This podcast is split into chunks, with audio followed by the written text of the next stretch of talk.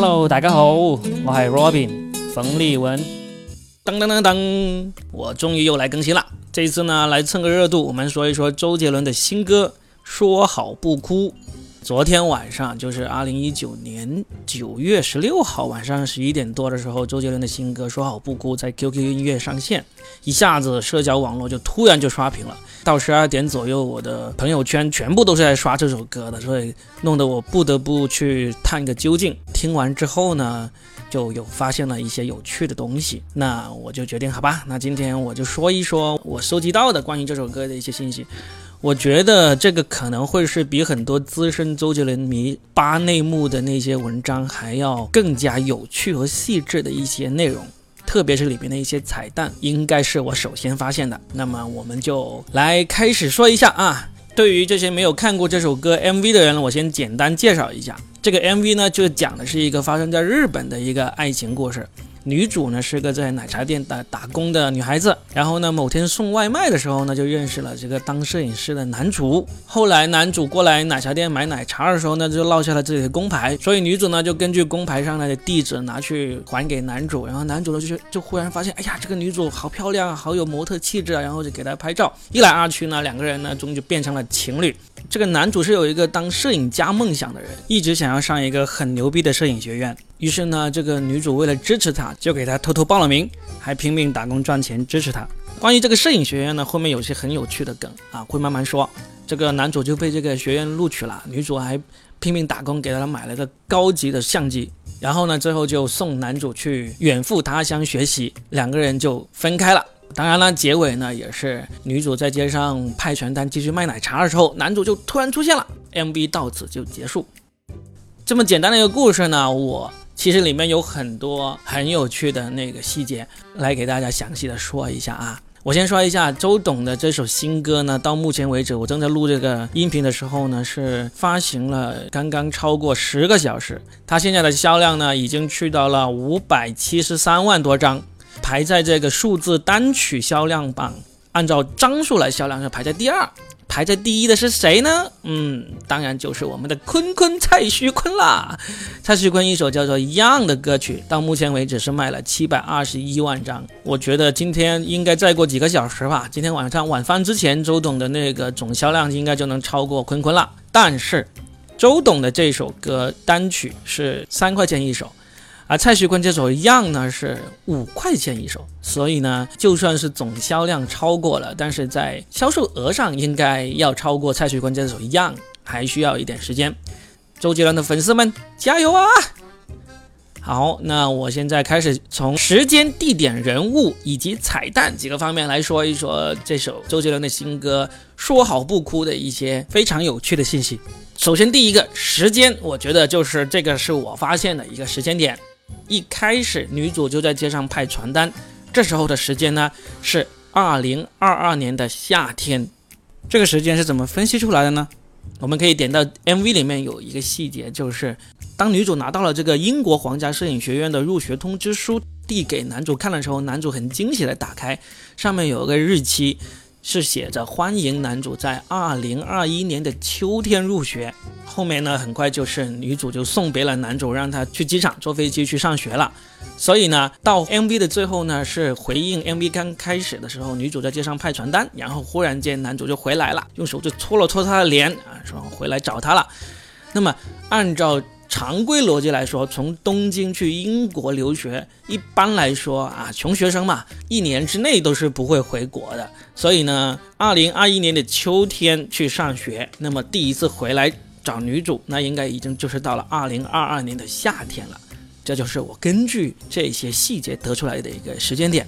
所以呢，这个男主和女主他们的恋爱发生的日期呢？就是在二零一九年发生，然后呢，二零二一年秋天的时候，女主帮他拿到了这个英国皇家摄影学院的入学通知书，于是男主就去上学了。在二零二二年的夏天，他又回到了东京，找到了女主。这就是我找出来的关于这个 MV 的那个时间点了。然后我们来说说地点，这个 MV 里面涉及到的地点就非常多了。首先一开始，女主在街上派传单的这个地点呢，就是在东京塔附近。东京塔呢？是一个红白色相间的电视塔，它的英文名叫做 Tokyo Tower，在一九五七年的时候就已经开工，然后一九五八年竣工的。这个塔呢，原来一直用来发射日本的模拟电视信号的，但是在二零一一年的时候呢，日本已经开始全面实行这个数字电视，所以呢，这个功能已经转移到这个东京晴空塔里面去了，也就是在 MV 里面后面出现的那个塔。现在东京塔就已经是一个备用的这个信号发射塔，主要的功能就是旅游景点。如果你去东京旅游的话，这个应该是一个非常著名的景点，因为很多 MV 啊、电影啊、电视呢都有在这里取景。然后第二个地点就是后面我说到的晴空塔，东京的主要数字电视的这个发射塔，它现在也是世界第二高的建筑物，仅次于迪拜的哈利法塔。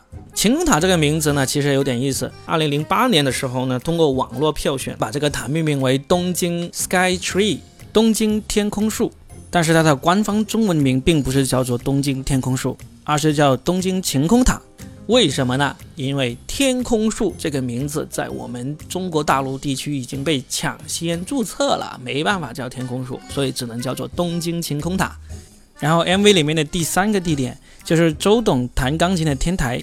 这个地方呢是东京每日新闻社总部的大楼楼顶，这个也是热心网友通过 Google 的这个街景地图很快找出来的地点。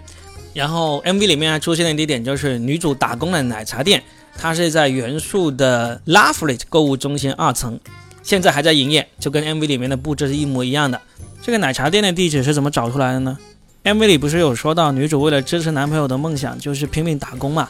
其中有一个场景就是她在街上。宣传他们的最新奶茶，手上拿着一个广告牌，牌子的最下方有出现了这个奶茶店的地址。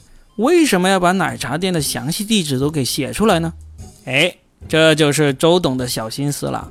众所周知，周杰伦这几年已经发福了，而这种发福呢，是跟他喜欢喝奶茶分不开的。有没有看到女主在打工的时候戴着一个白色的那个棒球帽，上面写着 Munch Munch 这个名字？这个呢，就是周董最爱喝的奶茶品牌，叫做 Much Much。那这个 Much Much 呢，据说是周董的助理开的。周董呢非常爱喝这家的奶茶，在 Instagram 上面多次亲自为这家奶茶做宣传。啊，也是啦，自家人开的嘛，确实肥水不流外人田啊，最后肥到了周董的身上。嗯。然后男主的工作地址呢也出现了，因为他去买奶茶的时候把工牌落在这个女主店里面了。MV 里面就特写了一下这个工牌，显示了男主工作的地点是在涩谷的一个摄影工作室。奶茶店所在的元素跟涩谷呢只有一站地铁的距离，这个就非常适合我们现在叫奶茶外卖的这个距离了。所以 MV 里面是有出现女主拎着两大袋奶茶去给男主的工作室送外卖这样的情节的。这个场面呢现在还被网友配上了字幕。女主拎着两大袋奶茶站在门口，对着里面喊：“周杰伦、陈星红，你们的奶茶到了。”当女主和男主开始谈恋爱之后呢，他们有参加了这个东京非常著名的夏日祭，出现的地点呢叫做高原寺商业街啊，这个也是东京非常著名的一个商业街。什么是夏日祭呢？这是日本著名的这个民间庆祝活动，就有点像我们的游园会一样，就每年夏天在呃七月到九月之间举办的。呃，有什么烟火大会啊？平时我们看日剧啊、电影里面很多出现的什么捞金鱼啊、放烟火呀、穿着和服浴衣在街上逛街啊，这些情节都是在夏日祭里面发生的。女主和男主参加夏日祭的地方，除了高原寺商业街，第一次出现这个搓脸杀这个动作的地点呢，也被网友扒了出来。这个地点呢是东京日暮里的谷中银座商店街。后面还有一个重要的地点，就是男主看中那台心心念念的哈苏相机的商店。这个也已经被万能的网友扒出来了，它是位于银座的一个叫做 Cashmido Camera 这么的一个摄影机店。基本上 MV 里面出现的地点都已经为大家找出来了啊！如果要去东京旅游的话，可以按照 MV 出现的这个时间顺序一一的去打卡啊。时间地点说完，然后我们说人物，这个 MV 里面总共出现了四个人。首先出现的女主是日本女明星，叫做三金彩花，她是一九九六年出生的一个明星。她之前没有什么太多的作品，其中比较著名的是在《告白》这部电影里面扮演了一个角色。三金彩花她是有微博的，她曾经在微博里面透露，因为一个很大的企划和来自台湾的拍摄团队合作完成了拍摄，那应该说的就是拍摄这首 MV 了，这也成为了她迄今为止最有影响力的作品了。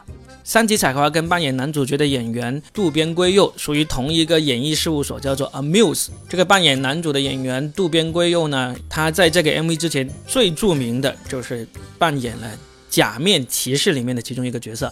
啊，因为我不是假面骑士的粉丝，所以我不太叫得出他的名字啊。就是好像叫做 Walls，他的战斗服是黑色和绿色的。这个 MV 出来之后，有不少人已经在微博上晒出了他们的那个假面骑士的相关周边、制服啊，还有玩具啊、武器啊等等。大家如果是粉丝的话，可以继续去找一下了。那除了这个故事里面的男女主角，这首 MV 的另外两个主角当然就是主唱歌手周杰伦和五月天的阿信了。周董上一首新歌。等你下课被大家笑了好久，因为歌词比较雷人啊。那么这一首呢，就作词终于用回了方文山。呃，总的来说呢，没有太多让人值得吐槽的地方。呃，很多人都说好听，也有很多人都觉得，哎呀，就跟周董以前的那个歌差不了多少啊，见仁见智。总之，这首歌目前从歌词以及旋律都没有受到太多的吐槽。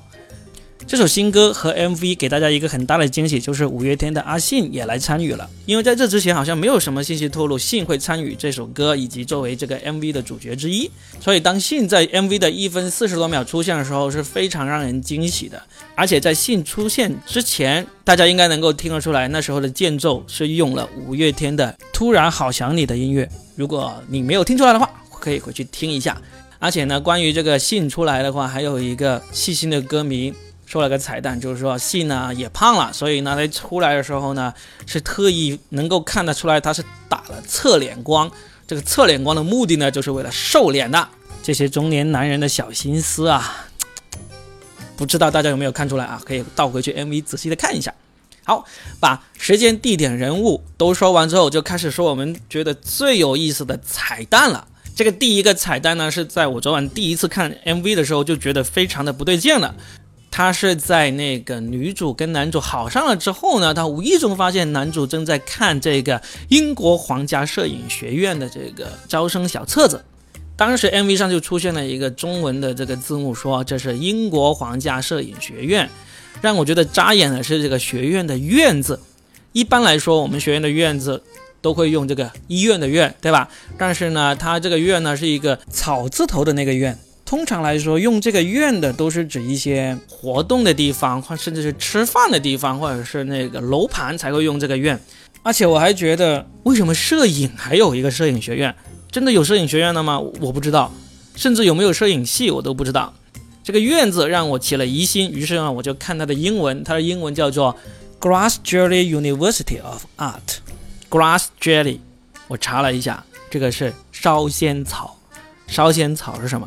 就是凉粉，凉粉在台湾的叫法就是烧仙草。烧仙草艺术大学的摄影学院，然后呢，下面的中文翻译是英国皇家摄影学院，这明显就是原文和翻译不对啊，对吧？然后呢，就联想到 MV 开头出现字幕的时候呢，有说到了这个 MV 是有一个叫做仙草影像的这么一个公司制作的，然后再去查了一下这个仙草影像啊。彩蛋来了，原来这个仙草影像呢，是原来给五月天拍过很多 MV 的一个影像制作公司，所以呢，毫无疑问，这个英国皇家摄影学院的录取通知书呢，就是这个仙草影像的导演自带的私货了，暗戳戳的宣传了一下自己的公司。这个宣传手法跟前面的 Much Much 奶茶店是一样的，只不过手法会更隐秘一点。所以呢，这个 MV 里面呢是夹带了大量的私货的。还有一个私货呢是挺有意思的，就是女主为了拼命打工赚钱支持男朋友去上学的过程中，她不是拿着一个牌子在街上促销嘛？这个牌子上面呢是写着话题 Number One，就话题榜第一，是不是觉得很熟悉？马上就联想起一个多月前周杰伦和蔡徐坤这个超话排行榜争第一的那个那个故事了，对不对？当时我有点怀疑说，因为我认真看了一下女主手上拿了这个促销内容啊，根据微信公众号必导它上面的翻译呢，它上面是其实是在赤裸裸的给这个 Much Much 奶茶打广告的。它上面的广告语是芝士奶茶终于在日本上市啦，然后中间有价格，写着草莓芝士六百八十元。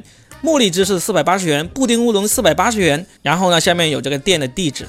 从 MV 的故事情节来说，它这个话题 Number One 应该是说芝士奶茶终于在日本上市，是一个非常热的话题，是一个 Number One 的话题。但实际上联想到你想想，一个 MV 的拍摄时期有多长啊？也就顶多一个月左右吧。一个月前刚好是这个蔡徐坤和周杰伦这个超话打得如火如荼的时候，所以这个话题 Number One，我觉得是极有可能在致敬当时那场大战的。而且当这个话题 Number One 这个牌子出现的时候呢，周董的歌词是刚好唱到了，都这个时候了，你还在意别人怎么看我？而这个感觉呢，正好是一个月前大家各位夕阳红粉丝拼了老命为周董打榜的时候的心情。不管什么时候，我都还是在意别人对你的看法。你可以说我胖了，但是你不能说我没有人气，对吧？这就是情怀。然后周董也在这个 MV 里面巧妙地致敬了这种歌迷对他的支持，非常的有意思啊。然后还有一个彩蛋，就是很多周杰伦的老粉早早就已经发现了，就是男主和女主在这个 MV 里面出现的这个戳脸杀，就是一开始是女主戳男主的脸，后面当男主回来的时候，他戳女主的脸，这个是致敬当年周杰伦和桂纶镁的那部电影《不能说的秘密》里面又第一次出现了这个戳脸杀的这个情节。然后呢，后面还有一个就是女主骑着自行车，以及面对面把哈苏相机交给男主这样的情节，这也是致敬当年《晴天》那首 MV 里面的画面。还有一个非常有意思的情节，就是大家议论的非常多的那台死贵死贵的哈苏相机。其实男主在这个整个 MV 里面总共用了三台相机，一开始他给女主拍照的用的是佳能 EOS 5D，后来他们去高原寺商业街约会的时候用的是雅西卡 35G 旁轴相机。以及最后女主送给男主的相机是哈苏五零三 CW，当然毫无疑问，大家肯定会去扒这些相机的价格的。第一台的佳能五 D 三光是套机就两万多了，那应该是男主公司的相机。后来他们去约会的时候呢，这台相机呢是上世纪六十年代的古董相机，现在二手才五百多块钱。最后女主送给男主的那台哈苏相机，在 MV 里面就出现的价格是二十三万两千日元，折合人民币大概一万五左右。于是呢，网友们就开始计算了，在日本，在奶茶店打工大概是每小时一千日元左右，所以女主得要工作两百三十多个小时才能买得起这台相机。男主拿着这么贵重的礼物在手上拍照的时候，良心会不会疼啊？但是呢，也有人说，这个说明奶茶真的是很暴力啊！一个奶茶妹光靠奶茶就可以买得起这么贵的相机送给男朋友。但实际上，你想一想，按照我前面分析出来的时间。这两个人是在二零一九年就开始谈恋爱的，女主在那时候就发现男主非常想要这台哈苏相机，从他的表情上看，他从那时候就已经开始想要送他这台相机了。从二零一九年到二零二一年的秋天，男主拿到入学通知书，两年的时间呐，在日本打工两年，存相当于人民币一万五千块钱的钱，这个好像也不是太难吧，还是挺合理的，我觉得。但后面。但是后面还有一个细节呢，也是我无意中从微博评论里面发现的，就是他们在 MV 里面的消费观好像跟现实中有点不太一样。就是最终在女主送了相机给男主，然后呢送他去机场的时候，男主是在东京晴空塔附近上的的士去羽田机场。怎么发现是羽田机场呢？因为的士上面有写。我上网查了一下，从东京晴空塔到羽田机场大概三十公里，然后我再查了一下日本的出租车车费，那一趟车费差不多要六百块人民币。东京的地铁听说好发达的，而且男主只带着一个大概是二十八寸的行李箱而已，还有一台相机，行李也不多，为什么要打的士？好贵啊！你知道人家卖奶茶有多辛苦吗？怎么能这么浪费呢？好了，这就是我好久没有更新，然后呢，这是为了蹭热度特意更新的一期内容，把这个周董的新歌《说好不哭》，网上大家找到的彩蛋，以及我自己分析出来的彩蛋都一起说了，欢迎大家听完以后到处转发啊！我相信这是目前为止最详细的一篇彩蛋了。如果你有发现更多彩蛋，或者你觉得我分析的彩蛋还不够精确，欢迎留言告诉我，我们好好讨论一下。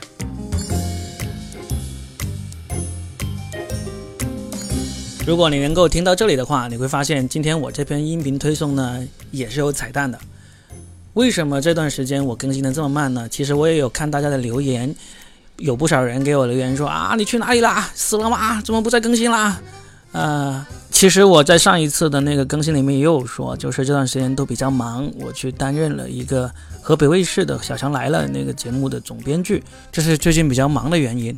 但实际上。我自己还有一个收费的音频课程，就叫做幽默沟通课，已经小范围的上线了，就在喜马拉雅就能够搜得到，你搜幽默沟通课就可以了。因为还没有更新完，所以我还没有进行这个大规模的宣传。以后会在喜马拉雅、荔枝微课、网易云、千聊等全网的平台都会上线。这个课程呢，花了我两年的时间去精心的准备，总共写了二十四篇文章，然后每一篇都是自己录，然后呃交给专业的人去做后期的，可以说是。把我从事脱口秀这么久以来的一些心得，还有我翻译的那本《手把手教你玩脱口秀》那本书的一些心得，都好好的总结出来了。把大家日常生活中会遇到的各种各样的场景下，该怎么幽默沟通的一些方法，都好好的总结了一下。这些内容呢，将来也会出书的，应该在明年上半年就会出版。做这个音频课程呢，花去了很多的时间，以至于我现在想要自己拿起麦克风来录一些以前那种段子啊，或者做一些访谈啊。都完全提不起这个热情啊！而且我前段时间也跟一个同行聊了一下，他也在问我为什么我的音频节目最近都没有更新了。我跟他说了一下这些情况，他跟我说：“我听了你这个节目，你都在说这个原创的段子，这个太难了。你原创的怎么可能干得过那些拿着段子来读的人？就他们从网络上收集到了各种各样的段子，然后呢，本身又是播音主持出身，口条比我好不知道多少去了。我们这些做原创的，是根本干不过人家的。”但实际上我也没有说我一定要干过他们，但是我就发现这种做原创以及自己没有团队来做后期，没有团队来管内容的，实在是太辛苦了。总之不管怎么样，我这个节目已经做了这么久了，也有这么多这个收听者、订阅者了，我觉得还是不能辜负大家的期望的。所以等我这个收费音频真正完全上线之后，我还是会想办法来继续把这个节目的更新给做到像以前一样的规律的。希望大家给我点耐心，希望大家不要走，不要取关，留在这里等我，等我好吗？在等我的过程中，可以去听一下我的音频课程啊，在喜马拉雅搜“幽默沟通课”就能够找到我啦。爱你们哦！